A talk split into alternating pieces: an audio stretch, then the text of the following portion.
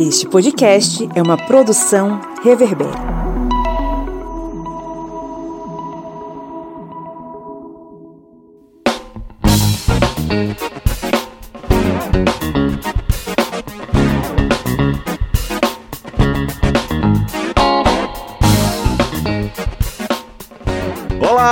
Ouvintes! Está entrando no ar mais um episódio do seu podcast sobre as ciências humanas, é o podcast do Historiante. Esse programete maroto que resolveu caminhar com você pelo Vale das Aflições, combatendo o fascismo e tentando derrotar o bolsonarismo, que enfim foi derrotado no domingo passado, retrasado, né? Respiramos novos ares democráticos. Eu sou o Pablo Magalhães e estou aqui acompanhado dela que está usando é um cachecol, eu acho, né? Não sei é isso mesmo, né? A senhora Catiane Bispo.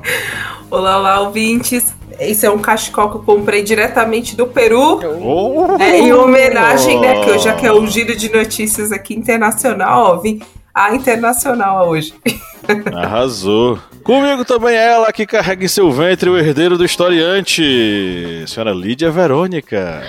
Oi, oi, gente. E, né, lá sentadinho com seu casaquinho vermelho de capuz. Chapeuzinho vermelho. Chapeuzinho vermelho. Senhor Felipe Bonsanto. Bom dia, boa tarde, boa noite. Que bom falar aos ouvidinhos de vocês novamente. É isso aí. Hoje a gente recebe com muita alegria um ilustre visitante, conhecido por parte do elenco. e que eu tive o prazer de conhecer hoje não vou dizer pessoalmente, mas cara a cara, vamos dizer assim, né? O senhor Eliezer Fernandes. Oi, Eliezer, tudo bom? Oi, pessoal. Aqui é o Eliezer. É, nepotismo não existe, tá, pessoal? Assim, é, eu estou aqui de uma forma totalmente independente, né? Conheço brevemente todos os, os, integrantes do elenco. E vou deixar para esse, vou deixar esse mistério correr aí pelo podcast até a gente revelar Bom, quem conhece a gente vai saber, mas quem tá ouvindo aqui pela primeira vez vai, vai descobrir durante o, o episódio. Olha aqui, a gente não trabalha com nepotismo, tá? Só queria falar que a minha mão tá queimando, tá? Gente. Eliezer, fala um pouquinho para os nossos ouvintes quem é você na fila do pão. Legal, papo. É, então, eu sou fundador do portal Zero Águia, né? Já fazendo jabá aqui pro pessoal. Zero Águia é um portal de análise e notícias sobre relações internacionais, sociedade, história, política. A gente tem crescido aí desde 2021, desde janeiro mais ou menos de 2021, abarcando aí vários temas. A gente está aí com, com, um time que tem crescido bastante, colunistas da área de economia, história. A gente tem pessoas de todos os ramos aí escrevendo, o portal está crescendo bastante. E né, eu posso dizer que eu também sou, além de fundador do Zero Águia, um fã do historiante. Eu já Opa. mencionei para o pessoal aqui na introdução, antes de de começar o episódio, eu escuto bastante historiante, escutei os, as minipédias, já, já escutei um episódio que eu adorei, foi o da Anitta, né, uma cientista política extremamente inteligente, fala sobre a, o cenário político brasileiro de uma forma que pouquíssimas pessoas hoje conseguiriam falar, né, e além de ser uma historiadora, então todo o conteúdo que eu já consumi do historiante praticamente tudo, eu fiquei bastante feliz de poder aprender, né? Porque a gente sempre tem que estar nesse nesse é, é, assento do estudante. Eu também sou da área de tecnologia, né? Trabalho hoje em uma das big techs. Não vou deixar muito claro qual é no, no, no momento, mas para frente vou ver se eu revelo para vocês. E é isso. Meu histórico é de interessado por história e política, né? Eu sempre fui interessado por, por essas áreas, mas eu acabei começando a expressar esse interesse de uma forma mais concreta com o Zero Águia. E aí a gente vai fazendo essa rede de contatos, inclusive foi como eu cheguei aqui. Perfeito. Seja muito bem-vindo, a casa é sua, tá? Pode se apropriar, se apoderar aí dos cantinhos dela, viu? Muito obrigado. Bom, estamos aqui reunidos para uma pauta que Catiane Bispo né, lançou aí pra gente numa das nossas reuniões e que cada vez mais, quanto, quanto mais passa o tempo, né, parece que as tensões é, ficam mais visíveis e mais perigosas. Hoje a gente vai falar sobre tensões internacionais, vamos tentar compreender esse mundo que é, vive pulsando alguns, alguns eventos e alguns conflitos que cada vez mais se tornam mais complexos. E a gente vai tentar não descomplicar, mas tentar compreender aqui ao longo dos nossos debates. Antes da gente ir para o nosso giro de notícias, obviamente a gente tem um recadinho para você que nos ouve, né, Lidia Verônica? A pessoa que nos ouve aí nos agregadores de podcast, essa pessoa pode ajudar o historiante a dar uma crescidinha, né? Com certeza. Como diria El Chan, agora pare, vai lá, dá cinco estrelas. E depois pegue no compasso. Brincadeira, gente, mas é muito importante que vocês interajam nas nossas, nas nossas redes, né, nos nossos perfis, para que a gente possa engajar dentro da, daquela plataforma ali do, do streaming e crescer cada vez mais, né? E para quem gostaria de ajudar no Apoia-se e não tem como, mas quer ajudar, a gente aceita likes. A gente é biscoiteiro demais. Pode vir que a gente aceita. Cinco estrelas no mínimo, tá? No Apple Podcast você consegue dar cinco estrelas pra gente, no Spotify também.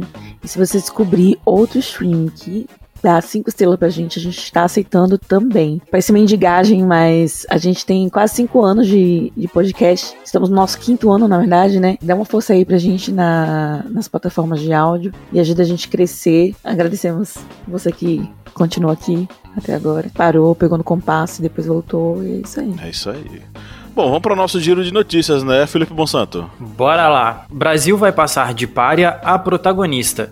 Projeta pesquisador de relações internacionais. Para Diego Pautasso, doutor em ciência política e graduado em geografia pela Universidade Federal do Rio Grande do Sul, diplomacia do futuro governo estará muito atenta aos países vizinhos. Ele chama a atenção também para a importância da política externa como alavanca do desenvolvimento nacional, as possibilidades oferecidas pela África, um continente que cresce acima da média mundial, e o fortalecimento dos BRICS, e a China. COP27. ONU pedirá a liderança política de Lula em agenda climática no mundo. O apelo é do secretário executivo da Convenção da ONU sobre Mudanças Climáticas, Simon Steele. Numa coletiva de imprensa nesta sexta-feira, sobre o que esperar da cúpula do clima, a COP27, a autoridade máxima da ONU sobre o tema foi questionada pelo UOL sobre o que espera do presidente eleito Luiz Inácio Lula da Silva. O aumento das tensões internacionais entre Rússia, China e Estados Unidos. O que tem se notado nas últimas semanas é o aumento sensível das tensões internacionais que pode ser diagnosticado pelo fato de os Estados Unidos classificar a Rússia como uma ameaça imediata e a China como uma ameaça imediata, ou seja, com ameaça que se localiza num tempo um pouco mais distante, mas é ainda mais perigosa. Argumenta o professor Alberto do Amaral. A Alemanha suspeita que vazamento em gasoduto foi causado por bombas.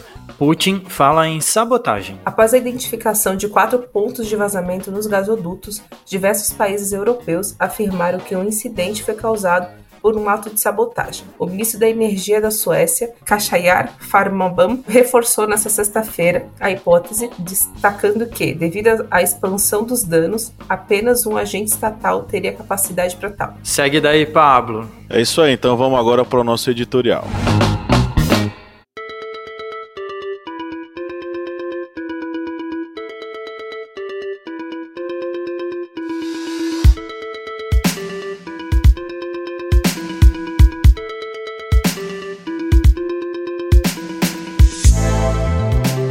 Talvez hoje duas sejam as disputas centrais a nível mundial que elevam as tensões internacionais ao alerta de perigo. Um deles é a guerra que se arrasta entre Ucrânia e Rússia. Desde que o presidente russo Vladimir Putin disse no final de setembro que partes do leste e sul da Ucrânia pertenciam à Rússia, o governo ucraniano afirmou que não voltaria a negociar com Moscou até que houvesse um líder diferente no Kremlin. A insistência de Putin de que as demandas territoriais da Rússia não são negociáveis, no entanto, parece deixar pouco espaço para negociações no momento. Impulsionada pelos recentes sucessos no campo de batalha, a Ucrânia exige que todas as áreas ocupadas sejam devolvidas devolvidas ao seu controle como condição para qualquer acordo de paz, incluindo a Crimeia e partes da área oriental de Donbass que a Rússia tomou em 2014. Pouco antes de discursar na cúpula climática global no Egito, o presidente ucraniano Volodymyr Zelensky impôs como condições de retomar negociações de acordo com a Rússia que a integridade territorial da Ucrânia fosse garantida, com compensação de Kiev pelas perdas,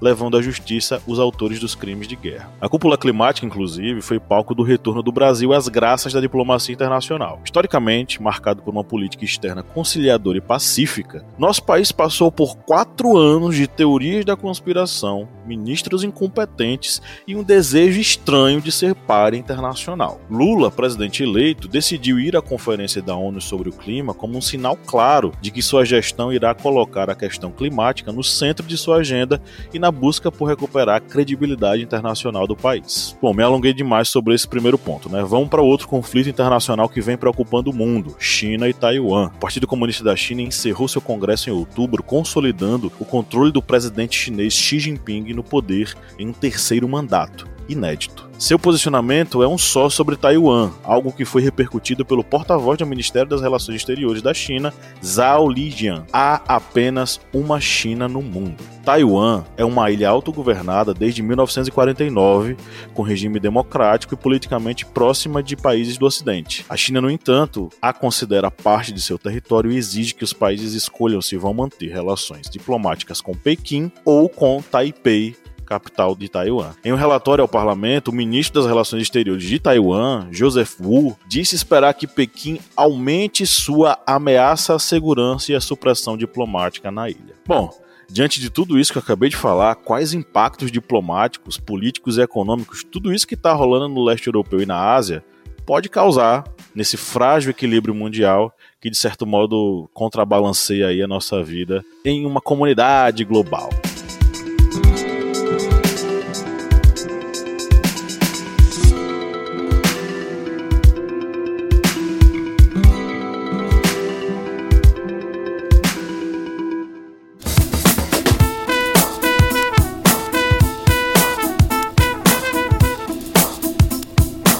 Bom, quem curte e acompanha o historiante pode nos ajudar a manter o projeto, não é mesmo, seu Kleber? Isso mesmo. Você pode ajudar o historiante de uma forma bem fácil. E faz como? Vai lá no nosso Apoia-se o link é apoia.se barra historiante. E além de estar contribuindo com o portal Historiante, você também vai ter uma série de vantagens, como fazer parte do nosso grupo secreto no Facebook, fazer parte também do sorteio mensal de livros. Olha só quantas vantagens para você e tudo isso a partir, olha só, de quatro reais, que não dá nem para pagar meio litro de gasolina nesse ano agora de 2022. É tão pouco para você, mas é muito aqui para o historiante. Vá lá no nosso apoia-se e contribua. É isso aí, o link está na descrição desse episódio.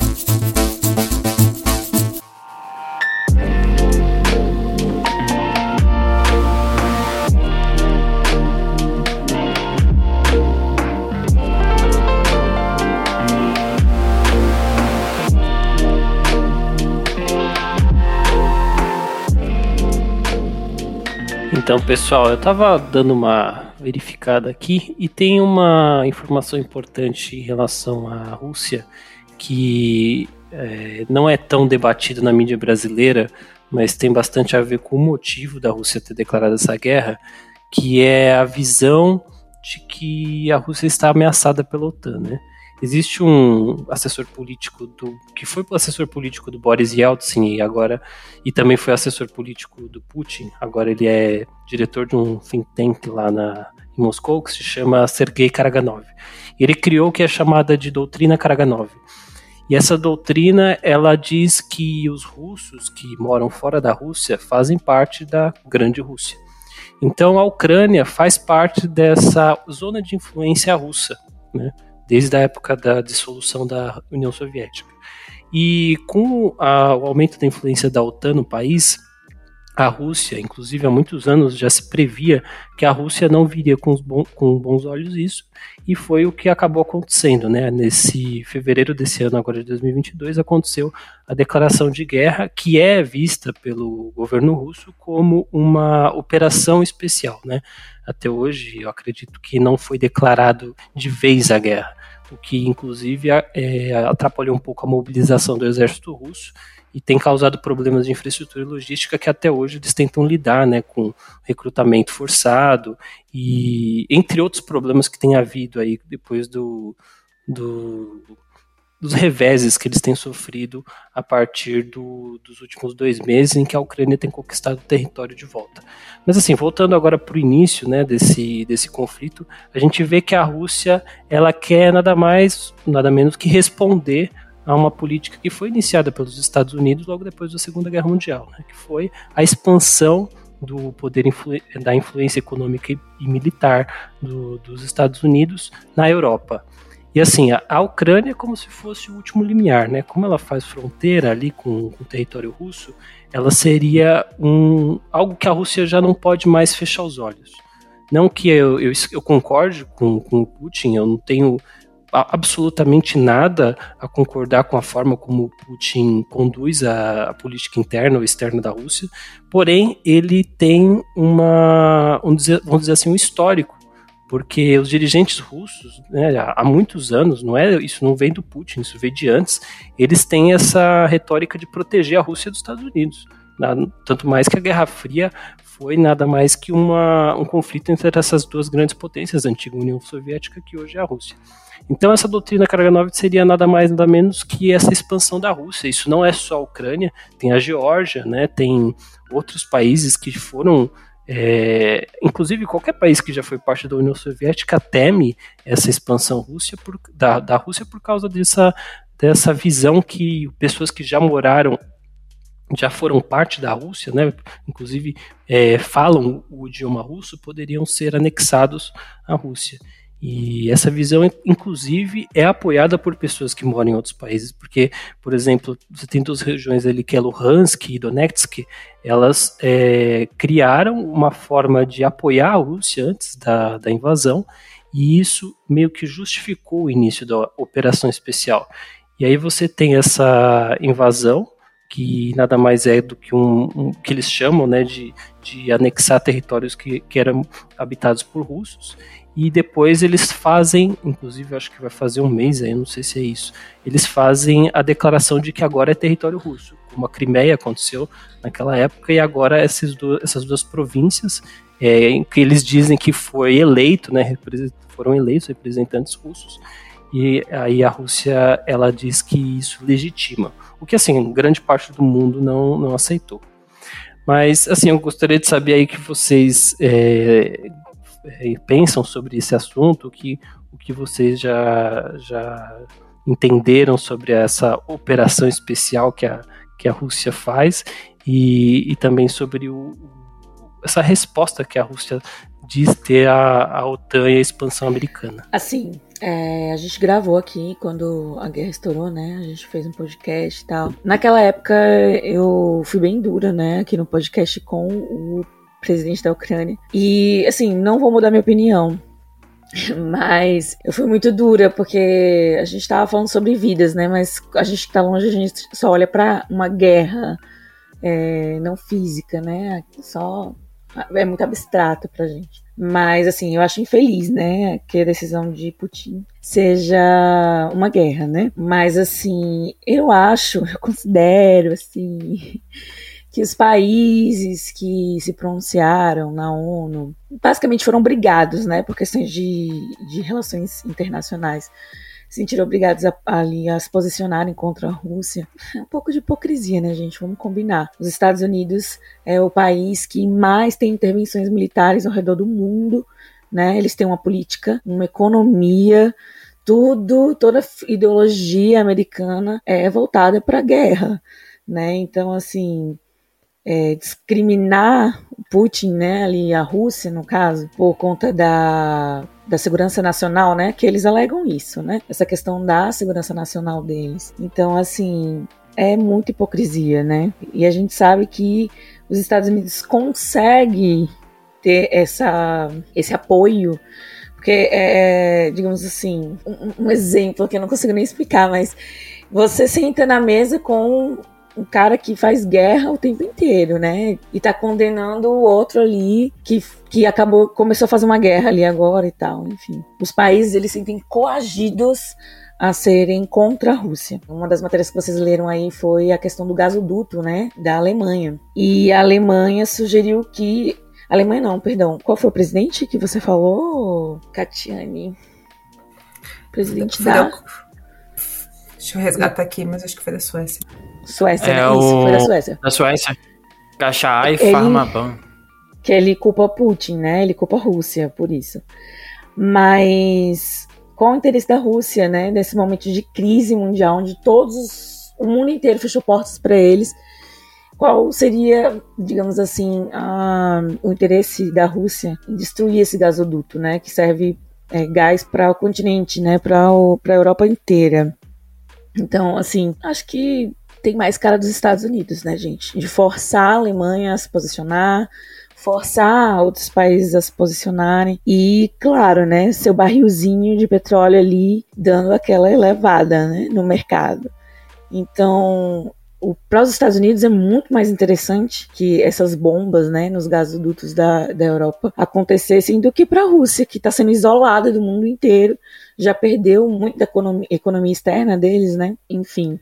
Então, assim, a gente tem que refletir, pensar. Existe realmente uma guerra a gente acha errado porque são vidas, tá?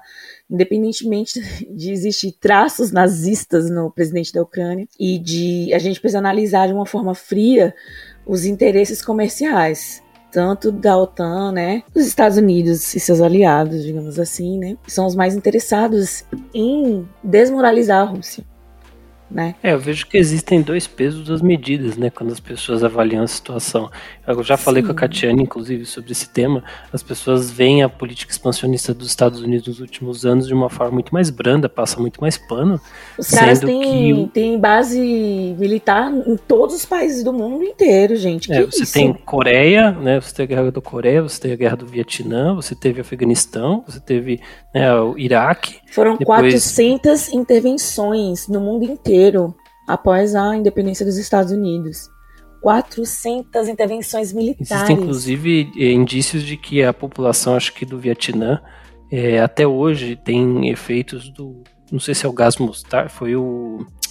Não, aquela, aquele. É, arma química que foi utilizada pelos Estados Unidos, no, que derrubava dos helicópteros, até hoje as pessoas têm efeitos da, da, daquelas armas. E assim, isso é somente um dos, do, dos efeitos. Se você for pensar, Hiroshima, por exemplo, Nagasaki, né? Hiroshima e Nagasaki, as pessoas... foi agente laranja, que eles chamam de... Agente laranja, laranja, isso. As pessoas ainda sofrem com isso. E tem os efeitos da, da, da bomba atômica. Aliás, se você quiser colocar isso em proporção, os Estados Unidos foi o único país que, que ativou duas bombas nucleares, né? Então, é, eu entendo as pessoas ficarem chocadas com, com a invasão da, da Rússia à Ucrânia, porque é um negócio muito recente, né?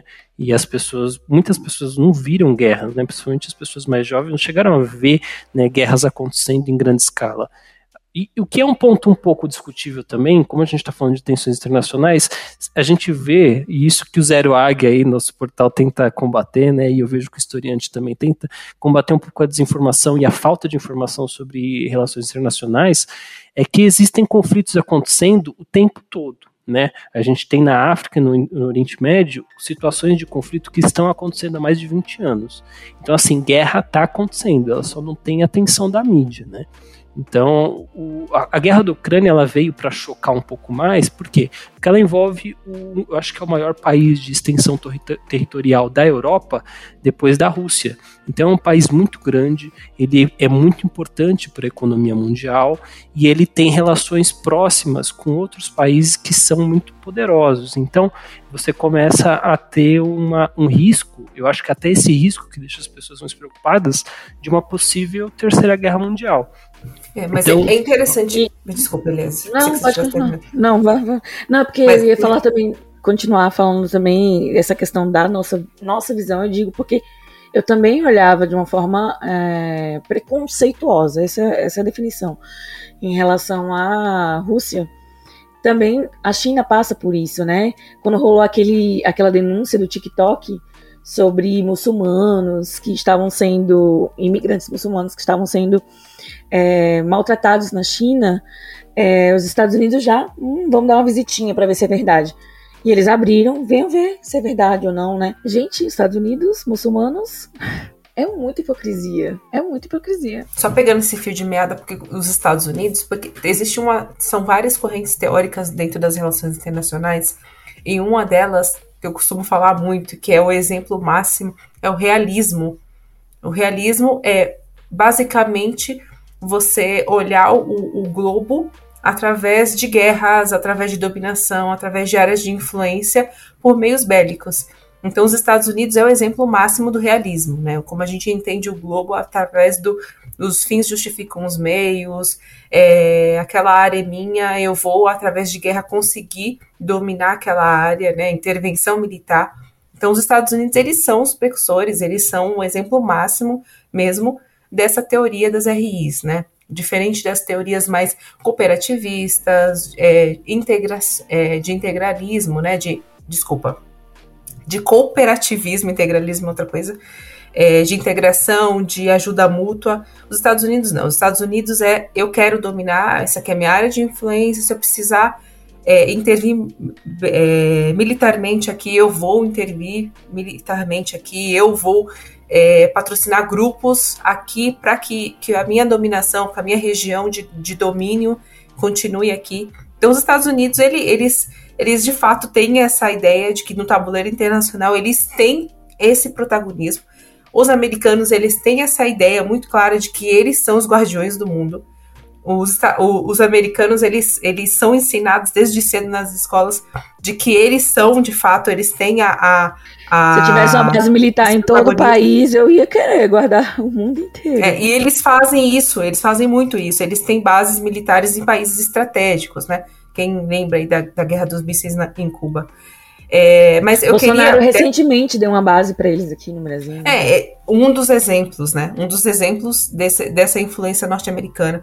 Mas eu queria só passar por outros temas aqui, além da Rússia, da Ucrânia, que vocês e da China também, que vocês já passaram, que é um assunto muito interessante, muito é, é importante para a gente também entender que um dos cinco pilares aí das RIs, que é a questão do meio ambiente, que é a COP 27, né? E aí, já pegando esse fio de meada e falando também do presidente Lula, né, é, já estou falando presidente, gente, a ansiedade está muito aqui.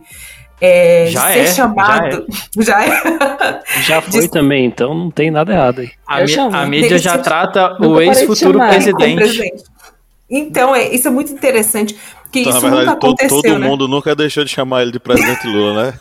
Nem o Até Bolsonaro, inclusive. Até os debates. Porque é, é, ser, o, o, a equipe do, do presidente Lula ser chamada antes mesmo dele assumir o pleito no Brasil é de um simbolismo muito grande, né? É interessante que se fale. Você pode odiar o Lula, se você por acaso estiver perdido por aqui, como diz o Pablo, odiar o Lula, mas você não pode negar o quanto o Lula brilha lá fora, né? O quanto o Lula é uma figura é, até mítica fora do Brasil, né? Então, a COP27 vem aí para trazer várias, várias inovações na questão ambiental que a gente acha, né? Gente, o Brasil é um, um protagonista e tanto. É, foi sentido muito a ausência do Brasil em pautas referentes ao meio ambiente, porque isso não é questão de dominar ou, ou ferir a soberania do nosso país, é questão de pensar que nós temos a maior floresta tropical do mundo, é esse pulmão né, que, que, que acaba em, em impulsionando e impactando o mundo inteiro. Isso não é ser brasileiro, isso é ser um, um ser humano que vive aqui nesse planeta. Né? A gente está aí vendo vários desastres humanitários causados por, por mudanças climáticas também. Então não dá para negar. E acho que foi muito clara essa felicidade né, de vários líderes internacionais com a vitória do Lula. Quer dizer, o Brasil vai voltar a, a ser um país que conversa, que dialoga, né? É, enfim, então assim, é, é muito interessante essa COP27, é bom a gente acompanhar de perto no sentido da, de mudança climática e também na questão do Brasil, o protagonismo que o Brasil vai ter. Não sei se, se não foi falado aqui em um dos temas, mas eu deixo aqui a provocação para que vocês falem, é, vocês pesquisem bastante sobre uma questão que está ganhando muito meio ambiente, sobre quando o assunto é meio ambiente, que é o mercado de carbono pouco se fala disso, fica muito setorizado dentro de uma bolha que é falado o quê? Basicamente, eu, é, se eu planto uma, um, um, Eu tenho aqui a minha lavoura, eu vou, vamos dizer assim, alguém vai me pagar para que esse carbono que eu vou produzir a mais, para que esse carbono seja diluído por mim. Esse é o mercado de carbono. É um mercado que as grandes empresas aí, principalmente da área da agricultura, tem falado bastante, tem investido muita grana nisso. é, e que vai ser um dos temas um dos temas de maior destaque na COP 27 agora, que é o mercado de carbono, e que eles querem muito o Brasil próximo, por quê? Porque o Brasil é um dos poucos países do mundo que ele tem quase 5 a 6 safras no ano, assim.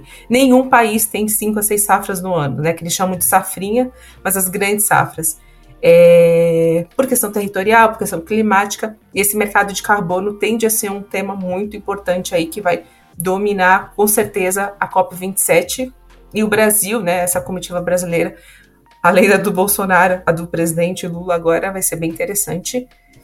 É, e aí eu queria falar de uma outra hashtag, né, pegando esse fio de meada do Lula, falando de uma hashtag que, que dominou aí essa, hoje, né, nessa quarta-feira, que foi a Primavera Brasileira, que tentaram é, é, e fazer nos engolir a, a força aí, né, dos protestos dos bolsonaristas de intervenção nas estradas, que, que foi uma ideia do Steve Bannon, né, não sei se vocês conhecem, que era um ex-estrategista do Donald Trump. Tá preso, inclusive. Presidiário, né? Bolsonarista não gosta de presidiário. É, nem é ex-presidiário, é presidiário. É presidiário. Steve Bannon pode ser citado como um dos criadores das fake news. Isso é muito sim, importante para as pessoas saberem que, assim, a gente tem muita fake news no Brasil, mas, assim, esse cara, ele foi provavelmente um dos maiores promotores de fake news. Ele é o diabo, né? Ele é o pai da mentira. Porque ele criou Think Tank nos Estados Unidos, ele foi um dos caras que fez a campanha do Donald Trump, e ele foi um dos caras que provavelmente foi um dos pais do Trumpismo. Então, assim, a gente tem o bolsonarismo aqui no Brasil, né? A gente tem. Fica imaginando, ah, como isso surgiu. Precursor, eu, né? É, eu tenho muita. Tenho pontos assim a, a, a, apontar que talvez Steve Bannon tenha sido uma das pessoas que fez nascer o bolsonarismo, porque o bolsonarismo nada mais é do que um, um trumpismo do piniquim, né? né? Como disse. Ele é tão. Ele é tão antigo, o Steve Bannon, que ele foi uma das pessoas que começou a história de que o Obama não era americano. Partiu Exato. dele, no, no para quem não leu ainda, a biografia do Obama cita ele nesse ponto. Que ele, junto com o movimento trumpista na época, né? O movimento da extrema-direita, eles sinalizavam isso e eles pediam provas, enfim. Não, porque eu tava vendo aqui esse Brazilian Spring, a primavera de, do Brasil, a primavera brasileira, originalmente estava sendo usado para os protestos de 2013. Então, assim, ele está querendo sequestrar o termo só que já existe, né? Inclusive tem na Wikipédia, é, isso já é citado. Então o cara, tipo, nem, nem original está sendo nesse momento. A Primavera Árabe, né? Que foi terrível. foi, a criatividade é, acabou, né? Um passo. Não, seriam os protestos que teve no Brasil, os protestos que aconteceram. É, mas no assim, Brasil. a expressão ela vem desse movimento, né? Da Sim, vem da Primavera Árabe, Sim. exatamente se, se combater o sistema. Mas já que queria... a, é, né, que a Catiane falou sobre temas legais que foram discutidos hoje na internet. E hoje de manhã eu acordei e eu passei o dia imergida na teoria da cloroquina. Cara, não, vocês não estão vendo no Twitter a teoria da cloroquina. Um cara fez um vídeo no TikTok. Eu depois eu procuro aí, que Pablo disponibiliza aí, o, você lute para disponibilizar esse link aí no, no, nosso perfil. Ele faz um, uma teoria Bolsonaro, brincadeira, ele faz uma teoria com base, embasamentos científicos é, sobre o efeito da cloroquina e, a, e reação, as reações psicóticas das pessoas nesse momento, sabe? E existe um estudo, né, de um laboratório, EMA, e aí, quando você digita EMA e cloroquina, aparece Bolsonaro com aquela EMA, né? e aí atrapalha toda a pesquisa. Se você for googlar aí a pesquisa que, que fala sobre os danos é, psicológicos que causa a cloroquina. E aí, enfim, a teoria é que essas pessoas estão assim, né? É... Ou seja, eles estão com tanta cloroquina enfiada no rabo que estão malucos. É isso. É, Resumiu isso, bem. a cloroquina deixa eles loucos. Amado. E assim. Não, a gente é... não pode deixar de citar o cara que viajou não sei quantos quilômetros no Brasil aí, na frente de um caminhão. Fazendo uma turnê, né? milhões de memes aí na internet, porque o cara ele quis parar um caminhão com um corpo, né? Um cara não, certo. um cara não, um patriota. Isso vocês não são patriota. patriotas. Isso mesmo que vocês não são patriotas, por isso que vocês falam isso. Inveja, né? Eu Inveja. só queria complementar uma coisa que a, que a Catiane está falando a respeito da COP, que é uma coisa que, que puxando né, a vivência do Lula, o governo do presidente Lula é, na década de 10, uh, aliás, na década de 2000, uh, ah, duas coisas que até na manchete está aqui. A gente fala que a gente está saindo do, da párea para o protagonismo novamente. Uh, a gente tem que entender que a representatividade do Lula lá, ele está trazendo algo, ele, tá, ele não está vendendo ele não está vendendo o Brasil, ele não está entregando a Amazônia para outros investidores, enfim. Uh, o Brasil ele é tão rico, a gente tem tantas possibilidades. Para Leonardo DiCaprio. É, para Leonardo DiCaprio. O, o Brasil ele é tão rico que a gente, além do agro, que a gente é, é nosso carro-chefe, nossas commodities que vão para fora, a gente tem a possibilidade de vender tecnologias. E o Brasil é um lugar muito bom para isso, para o desenvolvimento de tecnologia sustentável, de energia, de energia sustentável. Então a gente tá no. O Lula ele tem uma. uma me fugiu a palavra, ele tem uma jogada estratégica, ele tem um, um dinamismo para poder negociar, que isso é muito bom para o Brasil. Isso traz, isso traz protagonismo demais para a gente. A gente não está vendendo o Brasil, a gente está vendendo tecnologia, a gente está vendendo coisas que podem, que podem fortalecer a nossa economia. É, o pré-sal, né? É uma exato, das conquistas exato. do governo dele e que pô, é maravilhosa, é uma ideia incrível e inovadora, né? Exato, igual a gente tinha até nesse desgoverno que está acabando, que falava que queriam vender a Amazônia e não sei o que, e não sei o que, a gente está construindo o futuro. Destruir a ciência. Exato, e a gente com isso, a gente gira a roda da economia, com educação, com ciência, desenvolvimento tecnológico e por aí vai. Agora, só, só um último comentário aqui da COP27, aí, já que vocês entraram e e eu saí. Mas é, o que eu queria falar sobre a COP27, que também chamou minha atenção, sobre essas tensões internacionais, é, a França não reconhece é, Nicolás Maduro como presidente da Venezuela. E aí, lá, lá naquela conversa, lá no início, sobre o gasoduto, né? Macron chegou chamando ele de presidente da COP27. Então, assim, já que ele não pode dizer que é presidente da Venezuela, né? que seja presidente da COP. Brincadeiras à parte, mas eu acho que isso é um, uma sinalização positiva para a América Latina. A gente sabe que o Brasil, por muito tempo, foi uh, o país, digamos assim, o, o mediador de conflitos entre muitos países. Então, quando a COP27 convida, quando o o anfitrião, né, convida Lula, eu vejo isso.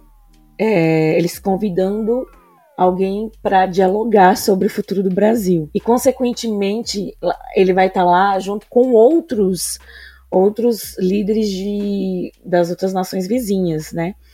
É, então, assim, digamos, o Mercosul tá lá. E assim, o, até o Mercosul, o Brasil ficou tão isolado do mundo que até o Mercosul ficou estremecido por conta do, do governo Bolsonaro. Então, assim. Não só o Mercosul, mas também representando o BRICS, né? Que estava tão uhum. jogado de lado nesses últimos anos. Talvez fosse mais fácil, meu pensamento, tá, gente? Assim, uma fanfic minha. Que fosse mais fácil para os outros países se achegarem a Maduro por conta dessa vitória de Lula. É meu pensamento. Porque seria aquele mediador que ele foi no passado para muitos países, né? Inclusive para a Rússia. Os Putin franceses tem maior estão... respeito pelo Lula. Né? Os franceses estão olhando uma alternativa ao gasoduto, gasoduto. russo. E, é, claro. de gás e, né? Por isso que eu tô falando, ele, ele, ele, não pode dizer que Maduro é presidente da Venezuela, porque é uma, um posicionamento político da nação, né? Do, da França. Então ele dá aquela, um presidente da COP27, pra dar aquele. quebrar aquele gelinho, né? É, pra não ficar aquela torta de climão. Macron exerce aí o que seria chamado de pragmatismo político, né? Se ele claro. realmente chegar a fazer um acordo com Maduro, ele estaria priorizando o interesse econômico da nação. E o Macron já mostrou em diversos pontos aí na história dele de, como presidente da, da França que ele prefere seguir o pragmatismo do que seguir um ideal. E há muitos líderes, não só o Macron, eles preferem é, seguir o pragmatismo político porque não tem como você sobreviver na comunidade internacional em determinados períodos da história sem você ser pragmático. Não existe, né? É, não existe. É, a segurança o, a moral né? do Estado. A, a, moral do Estado tá. É, é, existem livros e livros falando de moral do Estado, o que, que é ética de Estado. E a ética do Estado, de um governante, de um presidente, primeiro-ministro, é isso: é garantir que, que os seus nacionais tenham minimamente acesso básico, porque o inverno está chegando na Europa. Exato. A gente já falou isso sobre várias Inclusive. É, eu vou, vou deixar aqui para a gente colocar uns áudios de uma amiga minha, que ela tá na Irlanda. E os brasileiros estão migrando da Irlanda para o restante da Europa, porque eles não vão poder acender nem pisca-pisca de Natal. E eu não sei se vocês conhecem, já conheci na Irlanda, mas Dublin na, no Natal é, é cegante, assim, de tanta luz de Natal, sabe? É, eu acho que Paris não é a cidade de luz, não, mas Dublin tá quase lá. E eles não vão acender uma luz, um pisca-pisca, sabe? Porque por conta da contenção de, de gastos de energia. E a energia está subindo tão alto que os imigrantes não estão conseguindo pagar. Mais de então, 300%, ela... né? Oi, tudo bem? Eu sou Gisele, moro na Irlanda, vai fazer agora uns seis meses. E a primeira vez que eu ouvi falar sobre a crise imobiliária que estava rolando por aqui foi pelo Instagram, grupo de Instagram de pessoas que querem viajar e aí é a forma de encontrar alguma informação. E ali muito, muitos posts, né? As pessoas falando que cuidado, venham preparados, saibam como é que tá aqui e tal. E aí sempre rola também aquele momento brasileiro. Ah, o, o, outro brasileiro não quer que eu saia do país, que eu tenha tanto sucesso quanto ele, mas enfim. E as pessoas não acreditavam muito e eu achei assim, bom, tudo bem, né? Deve estar tá difícil, mas algum lugar a gente vai ter. Então não acreditei também muito, eu não levei muito a sério.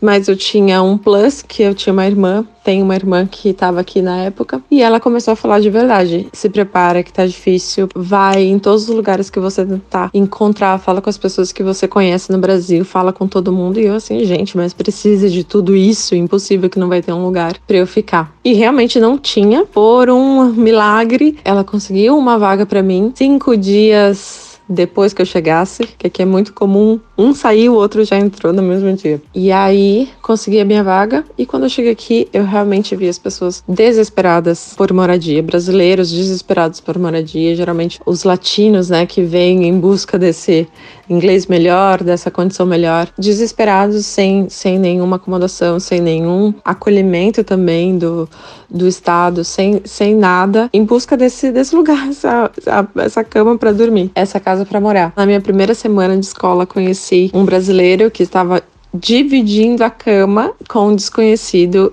pagando mais de 600 euros para dividir uma cama numa casa também que já tinha várias outras pessoas. Outros latinos também que chegaram com na mesma época que eu, na mesma semana. Uma menina preferiu conseguiu comprar um carro e para dormir dentro para não passar mais não passar uma noite fora. Outro grupo que intercambistas, isso é muito triste para mim ter vivenciado tudo isso. Chilenos, um grupo de chilenos dormiram na rua, todos tentando se esquentar ali, porque eles não tinham lugar para dormir. Da mesma idade que eu, do mesmo sonho que eu, e é muito, é muito impactante, assim. As notícias que a gente vê e os cálculos que a gente vê é, tipo, cada vez mais o aumento de brasileiros, é, a entrada de, em média, mil ucranianos por dia, e realmente não existe espaço o governo está tentando criar alguns bairros ao, ao redor da cidade, justamente para absorver, mas até tudo isso ficar pronto, a gente nunca vai saber quando que vai ser. Não só, não somente os ucranianos,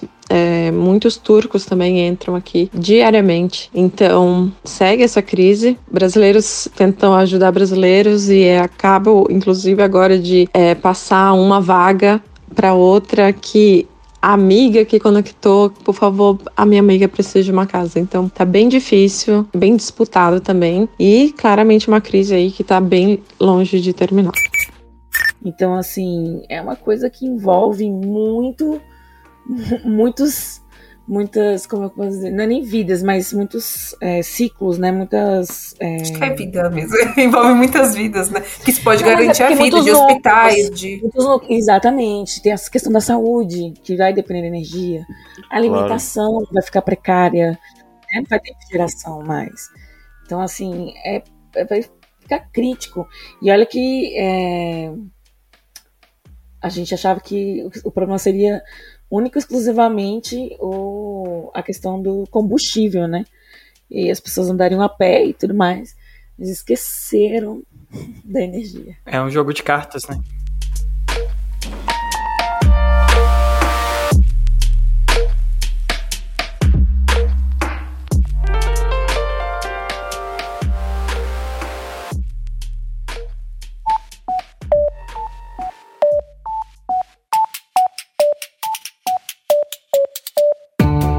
Me diga uma coisa, Lídia Verônica, qual é o melhor lugar para ouvir podcasts? O melhor lugar para ouvir podcast, para mim, é na cama. Mas para todo mundo, é o Orelo. Com certeza. Além de tudo, o Orelo nos remunera. Cada clique seu ajuda o nosso projeto a crescer. Então quer dizer que só de a pessoa ouvir, dar o play lá nos episódios, isso já nos ajuda? Nem precisa a pessoa pagar? Exatamente. Se você não pode ou não tem interesse em ser um apoiador, mas acha o nosso projeto legal, vai lá no Orelo e dá essa força pra gente.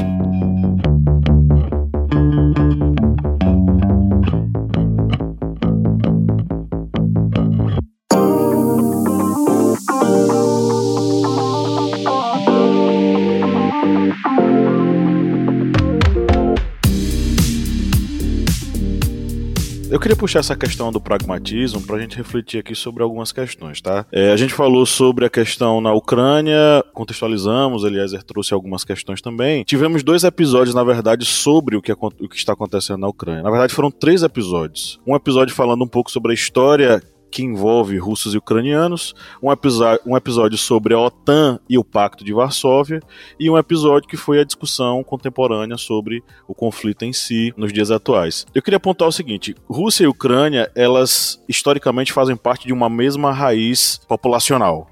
Russos e ucranianos, eles basicamente fazem parte de uma mesma família de constituição histórica é, ligadas aí a, a, a, povos ainda mais antigos habitantes do centro da Europa. É, inclusive algo que remonta até mesmo a incursões vikings ao redor da Europa, isso na antiguidade. Então a história deles está muito entrelaçada e se entrelaçou durante diversos conflitos que aconteceram ao longo da história. Justamente, o Eliezer está colocando aqui no chat, você que nos ouve não consegue ver, mas ele colocou o povo russo, né? A Ucrânia era a, o, o, o, termo Ucrânia é justamente o limite do território dos russos. Então, a, a, inclusive, Kiev era a capital desse território dos russos da antiguidade. Então a história é, é entrelaçada. Rússia, passa... Na verdade, é Rússia, né? A Ucrânia é Rússia. Na verdade, Isso. eles. Vou te ceder um pouco pouquinho aqui a mais. E isso perpassa toda a história deles no, no, próprio século XX, que é o centro desse processo. O que a gente vê hoje é um resultado muito do que aconteceu no século XX, no momento em que ergue-se a cortina de ferro e a União Soviética traz para si a Ucrânia. E a Ucrânia, de certo modo, durante muito tempo, parte é, aderiu a essa entrada na União Soviética, parte não queria. E isso era muito comum do processo da, da Guerra Fria, porque nós tínhamos de fato realmente um mundo polarizado, não apenas do ponto de vista cultural, imagético, mas realmente do ponto de vista real. Pessoas se digladiavam porque elas não queriam estar ou, do, ou de um lado ou de outro é, do ponto de vista da política internacional. Então a Ucrânia tem essa pecha e ela ficou com essa pecha. E Volodymyr Zelensky ele foi no mínimo, no mínimo imprudente ao aceitar aquele sopro que veio dos Estados Unidos. Tenta desequilibra, desestabiliza para ver o que, é que vai acontecer. O que acontece ali realmente é um processo muito delicado de desequilíbrio entre é, dois países que historicamente estão muito as associados e que tem a sombra norte-americana ali. É muito parecido, não vou dizer que é muito parecido, não, porque eu já falei aqui em outros momentos que história não se repete. A história ela acontece a primeira vez como faça, a primeira vez como tragédia, a segunda vez como farsa, já diria o querido Karl Marx. Kleber não está aqui para defender o marxismo, né? Mas o que acontece na, na China, no conflito entre China e Taiwan, tem um dedo norte-americano. Porque como é que esse conflito vai começar? Ele vai começar como um conflito nacional, né? A gente vai ter a Revolução Chinesa, em 1949, a gente vai ter um grupo que vai se opor a essa revolução, que é o grupo do Chiang Kai-shek, e a gente vai ter o grupo do Mao Tse-tung.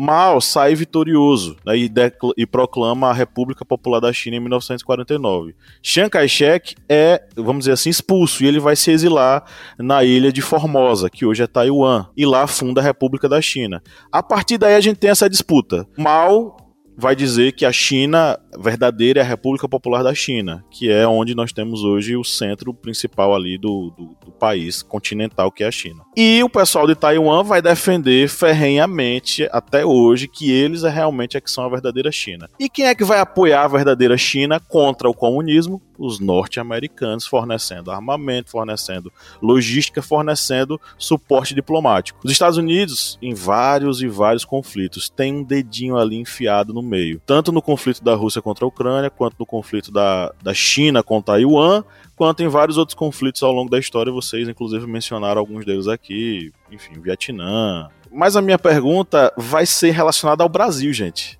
A gente sabe que nos anos 2000 o Lula ele atuou muito bem na, na perspectiva do soft power, né?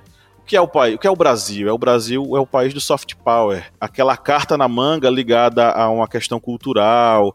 É um país pacificador, media conflitos, está lá mediando conflitos entre países, enfim impulsionado pelo mundo das commodities, é uma potência internacional do soft power. Como é que vocês veem nosso querido Lulinha de volta ao poder? Atuando nesse cenário conflituoso, é, tendo aí em vista esses conflitos mundiais, como é que o Brasil vai se encaixar nesse processo? Seremos novamente o país da, vamos dizer assim, do, da pacificação, da conciliação? O que, é que vocês acham? Eu acho que sim.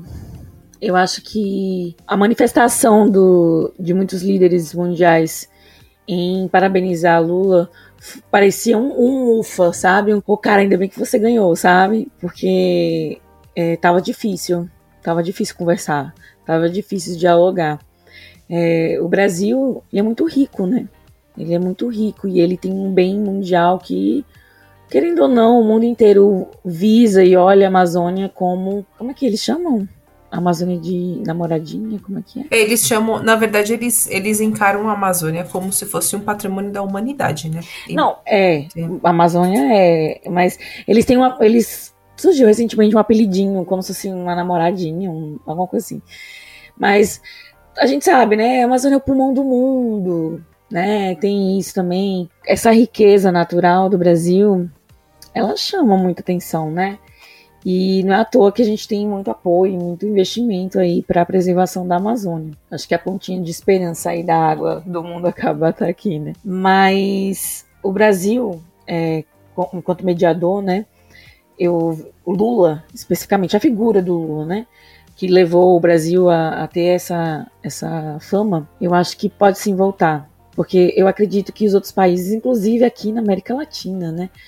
É, os líderes estavam ansiosos para dialogar com um líder de verdade, né, gente? Não um moleque mimado. Um cara que, ah, tua mulher é feia, velha, sabe? Tipo, não dá, né? Imbrochável. É, o imbrochável que usa Viagra. Enfim, eu vejo com muita, muito bons olhos essa, essa questão da, do retorno de Lula e as relações internacionais.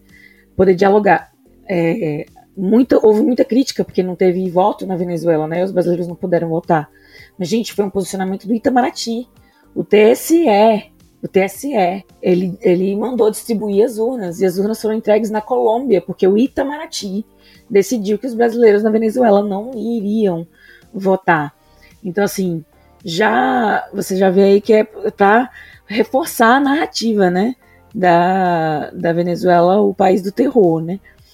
Então, assim, ver Nicolá, Nicolás, né, Maduro na COP27, Lula e outros líderes da América do Sul, né, é muito importante.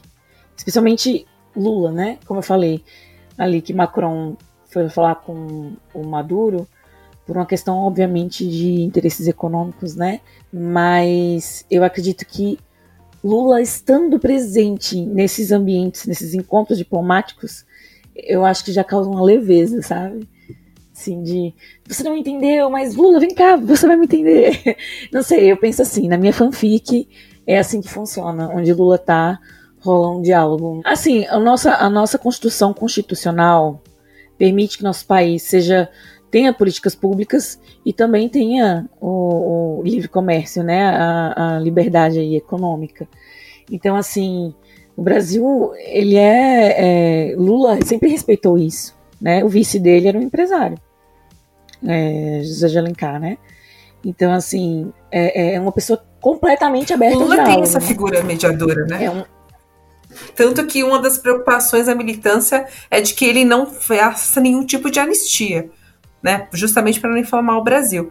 Eu acredito, sim, respondendo a pergunta, que o Brasil vai voltar ao protagonismo, não só é, que a gente tinha, obviamente o cenário internacional hoje é outro, É, mas eu acredito que o Brasil volte ao protagonismo, acredito que o Brasil volte a ser grande no sentido de América Latina, voltar a ter a punjança que tinha no governo Lula, voltar a essa latinidade que a gente tem e que foi totalmente ignorada, né? Esse eixo Brasília, Washington, que o, o Bolsonaro tentou enfiar a goela abaixo e se viu totalmente é, mais ainda isolado depois da derrota do Trump é, que inclusive foi até um dos tópicos que eu trouxe para falar, que pode não dar Trump em 24, que está despontando o governador da Califórnia, né, que foi é, é, visto pelos republicanos como um grande trunfo.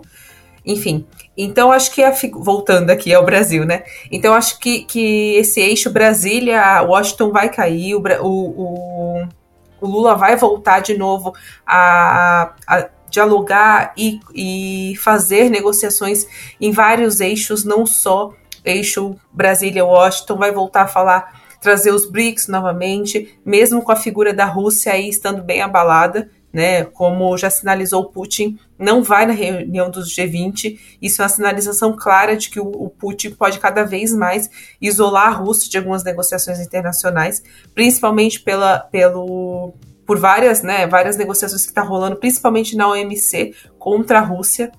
É, Não, e então... esses dias, essas últimas semanas, ele vem sido acusado de crime de guerra, né? Que também é um ponto só bem grave é ele. Sim. Então, então, assim, eu acredito que sim, a gente volte a ser, vai negociar novamente. Vejo a Europa muito abalada, né? Eu acho que o Macron tenta, de, de alguma forma, trazer é, esse protagonismo europeu, tenta ser essa liderança que hoje quase é ausente na Europa.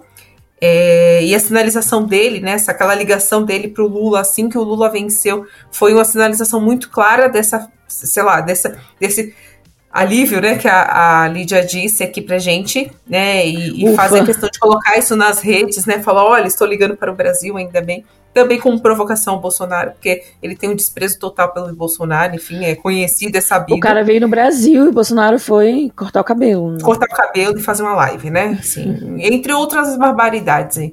Então, acho que, que sim, respondendo sim, acho que o Brasil vai voltar a negociar e a gente vai voltar a um, a um bom. A, a respirar e ter uma diplomacia, né? Ter uma política externa bem desenvolvida e uma política internacional também é, bem aprimorada. Além disso, a, o, a eleição do Lula ela tem um papel muito importante para a democracia, né, para o fortalecimento da democracia, não só no Brasil, mas também no mundo inteiro, de mostrar que, olha, a democracia depois do, do, do, do Capitólio, depois de Trump, depois da, da, da, campanha eleitoral no Brasil muito conturbada, a, o medo, né, as ameaças e o medo a, a, aos ataques que a gente teve aqui antes e pós-eleição, eu acho que a eleição do Lula ela se tornou uma, um, uma coisa muito simbólica sobre fortalecimento. E lá fora, como a Lídia falou, como a Kátia falou, uh, o papel do Lula como mediador, como, como o elo de ligação entre muitas nações, é, vai fortalecer ainda mais a, o diálogo. Uma coisa que tem caído tanto para a gente nos últimos anos, né, depois dessa, dessa onda de direita aí, a Lula ele tem um poder, ele tem uma capacidade muito grande de, de pavimentar o terreno para novos diálogos, para novas, novas possibilidades e pensar para o futuro, né? É, aproveita aí essa deixa para falar sobre essa nova onda rosa que vem aparecendo aí. Eu sei que teve um episódio já do historiante falando sobre o crescimento da esquerda na América Latina, né, com o Petro com o Boric na, no Chile, o Petro na Colômbia. A guinada à esquerda. É, o Pedro Castilho ali no Peru. Você tem diversos outros governos que têm é, dado essa guinada para a esquerda.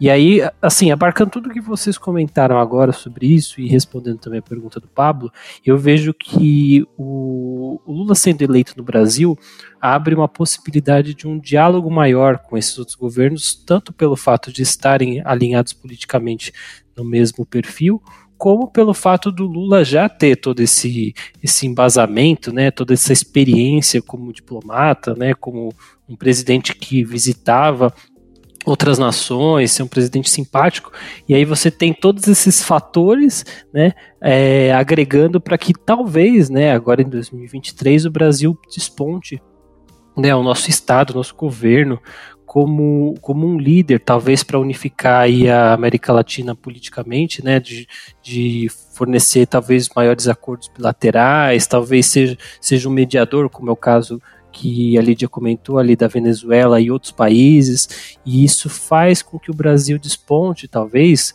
como é, faça essa transição né, de párea para protagonista. Deixa de ser o que aconteceu nos últimos quatro governos, um governo que era, inclusive, se a gente fizer uma análise um pouco mais detalhada, não é só os últimos quatro anos, não, porque desde o golpe de 2016 a gente vem, tem visto uma, vários países ignorando o Brasil, porque quando o Michel Temer assumiu, muitos governos passaram a ignorar o Brasil. Falar, pô, esse cara aí ele vai ficar só dois anos, ele não tem nenhum capital político fora do Brasil, ele não tem aliados fora do Brasil. Então o Michel Temer, se vocês forem reparar, né, teve acho que uma visita do o premier de Israel, se não me engano, que ele visitou vários países da América Latina e pulou o Brasil, porque o Michel Temer não tinha relevância nenhuma. E aí você vê, são seis anos, então, se você for ver desde aquela época, que o Brasil simplesmente não tem expressão nenhuma. Então, o que se espera, né, é que nos próximos anos a gente comece a ver uma relevância do Brasil e talvez até uma liderança. Não, e, e é tão marcante essa característica do Lula que, como o Felipe falou, né, é preparando terreno, né? A pré-campanha dele começou lá fora, né? Se a gente parar para olhar a pré-campanha dele, uh, no ano passado, no início do ano, ele já estava correndo trecho aí no mundo. Tem imagem dele gente, com o Macron, ele começou né? pelo Papa. Porque o Macron é um presidente novo. Macron conhece Lula de fama, né? Digamos assim. E ele foi lá conversar com o Macron. No mínimo, ah, desculpa aí, ai, que vergonha, né? Que o cara, o cara, em vez de falar de economia, foi falar da sua mulher, cara. Desculpa aí. Então, assim, tipo, eu acho que ele já foi dar uns remendinhos aí pelo mundo. Que, por exemplo, o Macron, que era um, um, um líder novo, né? É, poder ter uma ideia de como é dialogar com um líder do Brasil. Aliás, eu acho que uma boa parte do pessoal lá fora tinha um certo uma certa abjeção ao, ao Bolsonaro, porque Artista, eu tenho pessoas né? que eu conheço de outros países. É, você vê, é, eu conheço pessoas dos Estados Unidos, de Costa Rica e da Argentina que me disseram a mesma coisa, que quando estava para ter eleição eles esperavam que o Bolsonaro não fosse reeleito. Essas pessoas nem são assim próximas com o Brasil muito. Só que elas viam as notícias, elas entendiam que o Bolsonaro no poder no Brasil não era bom nem para os brasileiros nem para o mundo. Então é, é uma visão de bolha que muitos bolsonaristas e pessoas que apoiavam o Bolsonaro é, de que o Bolsonaro ele tinha expressão lá fora, o que ele era bem visto de alguma forma. Não, a grande maioria das pessoas lá fora não gostava dele. Ele tinha o mesmo perfil, talvez, que as pessoas quiserem pensar, que um líder filipino chamado Duterte, que inclusive ele foi substituído aí nesses últimos meses aí. Esse cara, ele era um pária, era um cara totalmente xarope das ideias, que ele simplesmente xingava o presidente dos Estados Unidos em rede internacional, ele falava o que ele queria e era um presidente extremamente autoritário, né?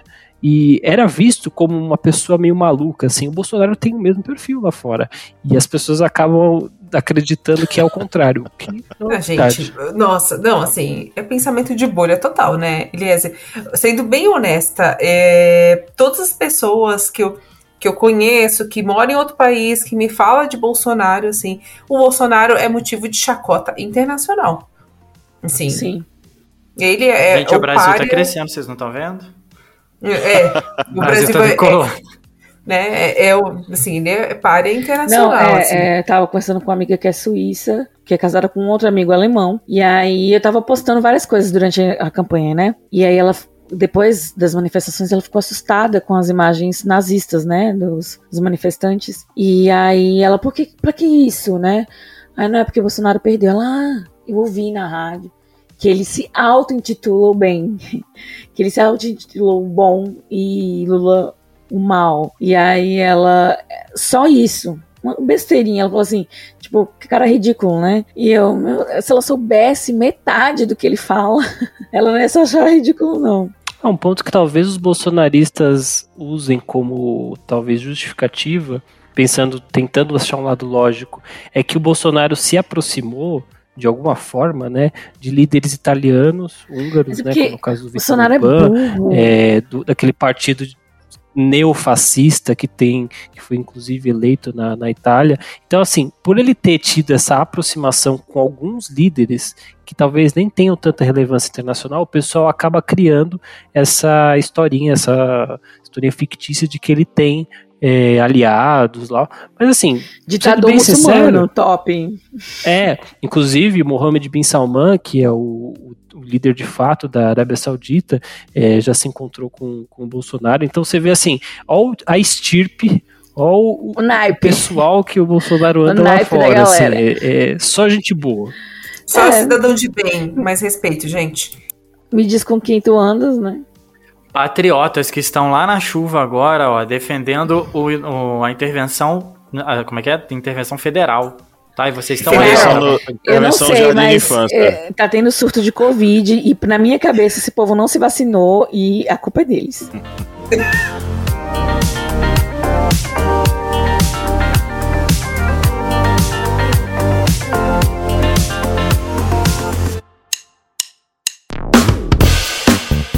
Você que é nosso ouvinte, nosso ouvinte que acompanha esse podcast a cada semana e adora ouvir os nossos papos, que tal a gente fortalecer os nossos laços de amizade? É simples demais e nem precisa pausar o episódio, né, Felipe? Exatamente, Paulo. Ah, se você está ouvindo a gente agora, seja no Spotify ou seja na Apple Podcast, para a gente ficar mais íntimo, para a gente falar cada vez mais ao seu ouvidinho, você faz o seguinte agora: enquanto está ouvindo a gente, vai lá, avalie a gente no seu aplicativo de áudio Vai lá no Spotify, dá 5 estrelas pra gente. Vai lá no Apple Podcasts, dá 5 estrelas pra gente. Isso fortalece o nosso relacionamento e você fica cada vez mais perto da gente. Faz isso pra gente, dá essa moral lá agora.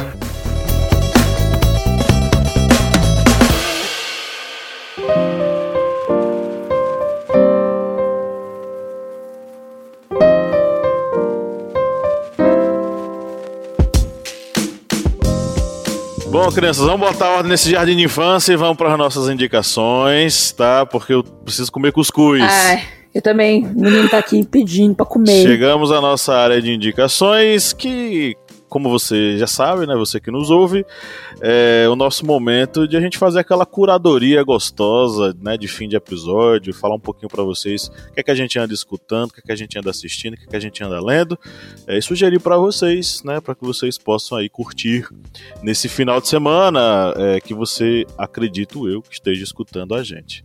Essas indicações são um, são, pois é. Essas indicações são um oferecimento aos nossos apoiadores, né, Lídia Verônica? A gente vai mandar um é beijinho para eles hoje? Nossos cristalzinhos que distribuem biscoitinhos pra gente na internet, sem a gente pedir, né, gente? Certo. Então, um silêncio. Silêncio de Olavo não, de Carvalho é ensurdecedor. Vamos lá. Rafael Lucas Barros Botelho, um abraço para você, querido apoiador. Muito obrigado por, por estar tá aqui, né, na, confiando no nosso trabalho e fazendo nosso projeto caminhar. Sae Dutra, um abraço para você também. E João Vitor Milward. Milard. Milward. João Vitor, espero ter acertado em algum momento. Mas é isso aí. Um beijão, um abraço para vocês. Obrado por fazer parte da família historiante, de apoiar nosso projeto. É muito importante o seu apoio. E não esquece de dar cinco estrelas lá, viu, gente? Você que tá ouvindo. Perfeito, vamos abrir a rodada de indicações? Quem quer começar? Ai, falei, tô tão faladeira nesse episódio. Lídia Verônica. Lídia, Lídia começou as, as falas. Eu, Eliezer, você que é o convidado da noite, você tá chegando hoje. Começa você. é, pessoal, eu vou, eu vou fazer minhas indicações aqui para talvez não tanto agrado de Catiane. Vou revelar aqui o final do episódio. Catiane é minha consagrada, minha namorada. Uma pessoa que está me acompanhando para a vida, minha parceira. E ela sabe muito bem quais são meus gostos. Eu sou o que pode dizer de nerd geek que gosta de história. Então vocês podem imaginar, e gosto muito de hip hop também. Então, vocês podem imaginar o que vem por aí. Como a gente está falando de relações internacionais, tensões internacionais, eu vou indicar jogos eletrônicos, jogos de computador aqui para nossos ouvintes que gostam de joguinhos então, o primeiro que eu vou indicar aqui é a série de jogos, né? Você pode jogar qualquer um dos, dos diversos jogos que foram desenvolvidos aí pela Bethesda ou pela Interplay, que é o jogo Fallout. Então, Fallout, assim, bem por cima, ele se passa num universo pós-apocalíptico em que já ocorreu uma guerra mundial, no qual as grandes potências detonaram as suas bombas atômicas, o que devastou o planeta. Então você joga com um sobrevivente né, dessa desse catástrofe nuclear e você tenta sobreviver aí nesse mundo pós-apocalíptico. Ele é muito interessante, tem toda uma noção política pós essas, essa terceira guerra mundial. É um jogo bastante interessante que inclusive a Catiane já me viu explicar diversas vezes. Ela sabe agora tanto quanto eu dessa série. E o outro seria o jogo Civilization. Civilization já é diferente, é um jogo de estratégia no qual você toma o papel de um líder. Esse líder ele pode ser o que você definir, ele pode ser um líder militarista, econômico, você pode reescrever a história. Para aqueles que são amantes de história, esse jogo é perfeito. E agora para a playlist aí do pessoal que quer escutar alguma coisa nova, eu vou falar um pouquinho sobre hip hop. Então eu vou indicar para vocês a, a, música do Rincon Sapiência Afro Rap, também aí no tema inter internacionalista. O Rincon Sapiência é um artista de hip hop é, aqui de São Paulo, que ele produz muito conteúdo afrocentrado, ele é um, um artista extremamente talentoso, e essa afro rap é, como o nome já diz, um hip hop focado nas raízes africanas. A minha outra indicação é a música do Jonga, do artista Jonga, Pensa, que é uma música que exalta as mulheres, principalmente as mulheres de, de, origem negra, que acompanharam sua vida desde o começo. Né? O, Jonga é um homem negro, foi criado né, por, por mulheres, como ele gosta de dizer nas suas músicas, e essa música é uma homenagem à sua avó. Fala sobre o termo bença, e como você pode aprender muito mais sobre ancestralidade simplesmente conversando com a sua família. Essas são minhas indicações, pessoal. Não vale indicar jogo, mas estava escrito, mas tudo bem, né? O Elias está aí tentando angariar mais adeptos e parceiros de jogo. Não caiu nessa, gente. eu vou, eu vou fazer uma. Eu tenho só uma indicação de série novamente. Estou na etapa das séries que é a Garota Desaparecida no Vaticano. Assim, foi uma série que me chamou muita atenção. É nas últimas duas semanas. É muito boa. É, é uma série que fala não só de investigação, mas fala também da questão de, de Estado, de proteção no nacional, de que poucas pessoas é, fazem essa associação, mas o Papa, ele é um líder de Estado e um líder de governo também né? Embora o Vaticano seja um país minúsculo. É teocracia, assim, né? Autocracia. Então, ainda no século XXI nós temos isso. E conta a história, né? Passa na narrativa de uma garota que sumiu no Vaticano e que, pou, assim, até hoje não se sabe o que aconteceu com essa garota. Existem teorias. Né? Eu vi a sinopse e, e salvei na minha lista. Tô doida pra ver agora. É, é, então, porque é uma narrativa muito interessante, assim, e vai mexer com bastante é, muita na nossa mentalidade de Estado, de produção de nacional, daquela coisa muito nebulosa do, de religião com, com, com poder de Estado. É, enfim, e é um caso enigmático, né, com, com, pouca ação do Vaticano nesse sentido de esclarecimento. E aí tem o Papa Francisco que tem uma participaçãozinha bem no finalzinho, assim, dando um pouquinho de informação, mais nebuloso ainda. Ah, então é recente ele... o caso? Teve desdobramentos recentes. Até o ano passado ele teve um desdobramentozinho, assim, mas nenhum esclarecimento. Então, eu deixo aqui a minha sugestão. A garota desaparecida do Vaticano. Assistam, é muito bom, sim. É, e de música, infelizmente, hoje se foi Gal Costa, né? Parece que 22 está tá nos trazendo boas notícias, mas ao mesmo tempo levando pessoas aí que marcaram gerações, né? Enfim. É, Gal Costa hoje foi para outra dimensão, mas deixou aqui com a gente um legado, música e a coragem, né, de, de, de ser quem se era, né, mais uma uma artista brasileira que se, que se vai. Então, vou deixar aqui como indicação duas músicas dela que eu gosto muito. Eu ia falar Chuva de Prata, mas para trazer um pouquinho aí de contexto histórico-social, vou indicar aqui Onde Deus Possa Me Ouvir, né? E Mulher, da Gal Costa para ir para o fim de semana para vocês ouvirem e, e tá aí fazendo tributo a essa majestosa cantora brasileira. Eu também indiquei duas da Gal, viu? Quero deixar bem claro que já tinha indicado. No, eu vou tá quebrar o elo de ligação aqui, porque a gente tem dois casais e hoje eu tô de vela. Então eu vou ser o chato e vou parar no meio da, da das indicações dos casais para fazer a minha. Claro, porque Ai, eu tava é. falando, o Felipe tinha que interromper. Como é que é? Nada, o de sempre. É, eu vou indicar, eu já indiquei os dois aqui separadamente, mas esse final de semana eu voltei a assistir, eu tenho um ritual de assistir alguns musicais por ano aí, é, re, reassistir, né? E, e, eu assisti até em homenagem a um amigo que faleceu semana passada, um amigo meu e da Lídia. É, então eu assisti essa semana, no final de semana, um musical chamado Rent, que ele tem no YouTube, é, dá para alugar para poder assistir. Tem algumas versões da Broadway de graça no YouTube, mas o filme que foi pro cinema, tudo direitinho, tem no, no, no, no YouTube para poder alugar. Uh, Rent conta a história de um grupo de amigos e a conta a história deles durante um ano, ali no final da década de 80, é, e eles estão à margem da sociedade. Uh, no meio de um surto de AIDS e são pessoas que estão infectadas, algumas pessoas estão infectadas com AIDS e eles fazem parte da minoria, que são que tem uma travesti, tem um casal de lésbicas, enfim, conta a história desse grupo de amigos de como eles se fortalecem durante um ano. E em sequência tem um documentário chamado Revolution Rent, que tem no HBO Max, que conta a história de um descendente de cubanos.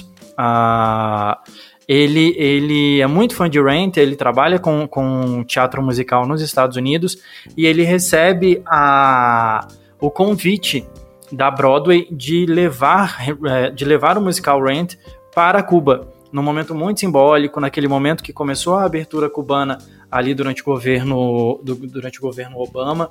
E ele monta e conta a história dessa montagem do musical e mostra como a cultura, como, a, como é importante o papel da cultura, inclusive na política. Uh, conta os desafios, conta as dificuldades, a, a, a as realidades diferentes, né? São escancaradas as realidades de, de, de possibilidades, de acesso de, de produtos, enfim, para a produção. E também conta os desafios pessoais de cada um ali, faz parte do elenco. E ao final eles relatam, vou dar um spoiler aqui, eles relatam que durante na, que, quem foi a, o grupo que cantou a, na abertura da, da me fugiu me fugiu o nome Ai, quando tem uma, uma comissão na, no país, me fugiu. Consulado. No consulado americano, a reabertura do consulado americano em Cuba, quem cantou foi o elenco de Rent cantando uma música chamada Season of Love, que fala sobre temporadas de amor. Então fica muito a dica aí pra gente ver a importância da cultura. Uh, hoje a Catiane já falou, a Lídia vai trazer também. E como indicação eu vou trazer duas músicas da Gal a Gal, ela me marcou de uma forma. Eu fico um pouquinho emocionado de falar na Gal, porque a Gal, uma das músicas que, que a Gal trouxe, que a Gal gravou no meio da década de 80, no comecinho da década de 80 para o meio, é Paulo e Bebeto. E na letra ela fala sobre qualquer maneira de amor vale a pena. E eu, como. quando Uma das primeiras músicas da Gal que eu ouvi foi essa música, e essa música me marcou muito, porque eu já me entendia como gay, tava, tava me descobrindo, sabia que tinha alguma coisa diferente ali, vindo de um, de um lar protestante, uh, onde era condenado. Uh, essa música me deu muita força durante muito tempo. E uma outra música da Gal também, que eu gosto bastante, é Vapor Barato, que foi regravada anos depois pelo Rapa, que é uma banda carioca aí, que é muito bonita é muito importante também essa música. Essas são as minhas indicações. Eu amo uma banda carioca aí, o Rapa. Uma das mais importantes da, da dos anos 2000, Uma né? carioca aí, o Rapa. Uma aí qualquer. Eu coloquei um livro para indicar hoje, nesse episódio. É, mas eu vou. Mas eu não comecei de fato a ler. Só umas paginadas ali. Mas eu vou então indicar um podcast, que é do autor desse livro, que eu tô imergida no universo do Elias Jabor. Ele é um especialista em China cara é incrível. E ele tem um livro, né? China, é, o socialismo do século XXI. E, cara, ele desmistificou muitas coisas, assim, que eu tinha a respeito da China, sobre a Rússia também, mas especialmente sobre a China, né? E eu achei muito legal, é muito acessível também a, a linguagem dele. Então, eu vou indicar aqui, na verdade, para vocês um debate humilhante que aconteceu no Inteligência LTDA. Não sei porque o nome do podcast chama Inteligência Limitada, né? Mas ok. Vamos, seguimos. Eu vou indicar o episódio 599. O debate é Capitalismo versus Socialismo, com Renata Barreto e Elias Jabur. Por que esse debate é importante? Assim, eu acho que é muito importante para a gente é, ouvir um especialista da, é, fala, falando sobre China, um especialista da China, da China não, um especialista de China, é, que já palestrou na China, e uma é, eco-coach, né? Econocoach, que ela se baseia tudo que ela fala. Gente, é tão absurdo esse episódio que as coisas que ela fala eu ouvi na internet ah, esse episódio é muito um bom. Musical. Desculpa interromper, Lídia, mas esse episódio é muito bom. Eu, eu, vi, é, eu vi um musical. Aí ali você leu as cartas de, de Ricardo, né? Ela. De Ricardo, não, perdão, de Hamilton, né? É Hamilton? Já nem sei mais. Teórico liberal? É. É, é ele mesmo. É, é, manufatura, né? É uma coisa assim. O nome do livro. Relatório Manufaturas, eu acho. Enfim, e aí ele fala ali no episódio que são cartas. Ela, ah, eu não li. Não, não li esse livro, não. Ele, mas a obra dele é as cartas. E aí ela começa a insistir. E assim, que eu amo no, no liberal, no bolsonarista, no, no econo. No econocoaching, assim, é o zero, zero conhecimento, né? Assim, eu ouvi falar, eu vi, e no caso dela, no final das contas, ela nunca tinha lido o livro. E ela viu um musical falando sobre das manufaturas. E, aí ela também fala, ela cita Marx, onde Marx nunca existiu também. Então, assim, e aí ele vai rebatendo e dá um desespero, mas ao mesmo tempo a gente lava a alma. Então, assiste, porque eu aprendi muito com o que ele falou. E, obviamente, é muito bom a gente ver um bolsonarista sendo massacrado, né? Especialmente no campo, no campo acadêmico. É sem dúvidas, assim, um, um saborzinho. E uh, um filme que eu vou indicar, um filme russo, Um Violinista no Telhado. É uma produção americana russa. É um musical antigaço, de 1971. É um clássico cult, gente. É maravilhoso. Eu amo Um Violinista no Telhado assistam. E ele fala justamente ali da, do início do século XX, como o Pablo fala no podcast, né? E ali da, da das questões, né? Do, do kizar, kizarismo. Né? Isso. Sim, sim. Você. E aí, enfim, é muito bom. E também fala sobre as questões é, religiosas, né? No, naquela época. Muito, muito, muito interessante, muito bonito, muito poético. E também fala sobre comunismo e socialismo e militância. É muito legal. E as músicas que eu vou indicar são duas músicas da Gal. Gente, eu, eu comecei esse, esse roteiro aqui, fui eu. Comecei primeiro, tá? Mas brincadeira, ela merece todas as homenagens de hoje. É, eu amo, amo essa música da Gal, Motor. Outra música que é, eu acho que é Deveria ser o hino da militância de esquerda, que é divino e maravilhoso. É preciso estar atento e forte. É isso. Viva Gal e curtam esse fim de semana aí, Viva Gal. Ok, eu vou encerrar as sugestões, né? É... Minhas sugestões hoje estão bem rapidinhas, tá?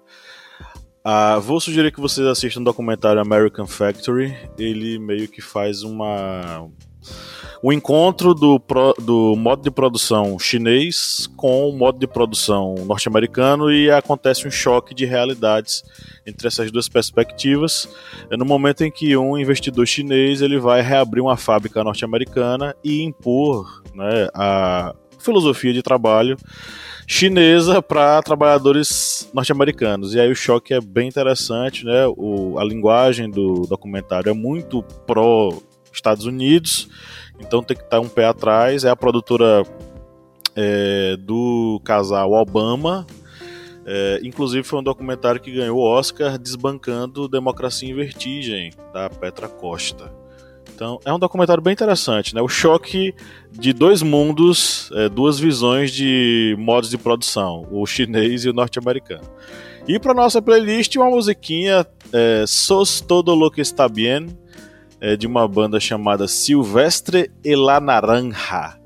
É, tô sugerindo porque eu tenho uma playlist de músicas latinas e essa música apareceu como novidade, né? Eu gostei bastante e a inseri e estou compartilhando com vocês para que vocês também possam degustar. É, só uma nota rápida: é, eu sou o chato que fica mandando Felipe e Lídia falarem no microfone, porque na hora da edição facilita o editor, é, a vozinha fica mais limpinha e tal. E Lídia e Felipe é uma coisa in, in, é super interessante, porque eles não falam no microfone. O microfone ele se tornou uma espécie de decoração. Ele fica num canto assim. Eu falo aqui. Toma, Felipe, toma. E Eles estão aí. empolgados. Isso. Gente, eu tô tomando Calúnia. dos meus dois chefes hoje. Porque aí o microfone fica como Calma. decorativo, Lid, Lid e Felipe. Eles falam, ah, e daqui a pouco estão bem assim e tal, e não, não captou. Aí eu, lá na edição, vou lá correr atrás e pegar e tal, enfim. enfim, eu preciso ser esse chato. Bom, chegamos ao final da nossa- do nosso episódio, com um sorriso nos olhos e alegria no coração. Eu queria agradecer a você que nos ouviu até agora, com muita paciência. Saiba que a gente produz esse podcast pensando em você, tá? Você que fica até o finalzinho. Receba o nosso abraço afetuoso, tá? E é, antes de dar o nosso tchau coletivo, queria agradecer mais uma vez ao Eliezer. Eliezer, muito obrigado por, por ter estado aqui e saiba que nós vamos chamar você aqui mais vezes, viu? Oba! Agradeço a oportunidade, pessoal. Sinto honrado e muito feliz de estar nesse podcast que eu já escutei diversos episódios. Show de bola. E vou lhe convidar para o nosso tchau coletivo. É o momento vexatório em que todos nós damos tchau a- a- a- ao, ao contar de Nosso três. jogral. Tá? Infelizmente está na hora de Jair, Jair ir embora, né? Infelizmente. Eu tava Pois esperando é. alguém indicar essa música aqui uns, uns episódios passados, ninguém indicou. Pois então é, fica tem, indicação, né? é, é, tem essa e tem o clássico, né? Ninguém lembrou dessa música Arruma Malaê, minha gente. Vocês já ouviram Arruma Malaê aí no, no, no. É um Sul e clássico. Sudeste? É um É um clássico. sim. clássico. Arruma Malaê, que, a rural vai, que a rural vai desabar. Então é isso, sabe?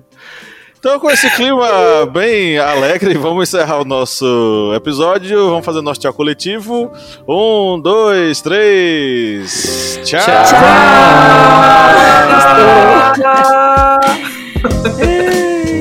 Vai precisar correr não, vai precisar diminuir agora. Semana que vem eu vou